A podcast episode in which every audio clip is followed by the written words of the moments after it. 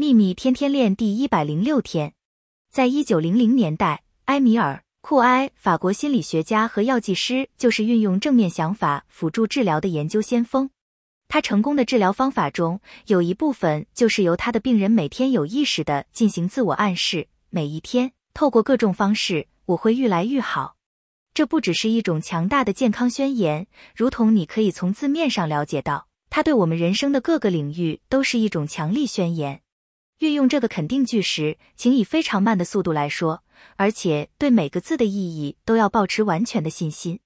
我们放进言语中的力量会使他们变得强大。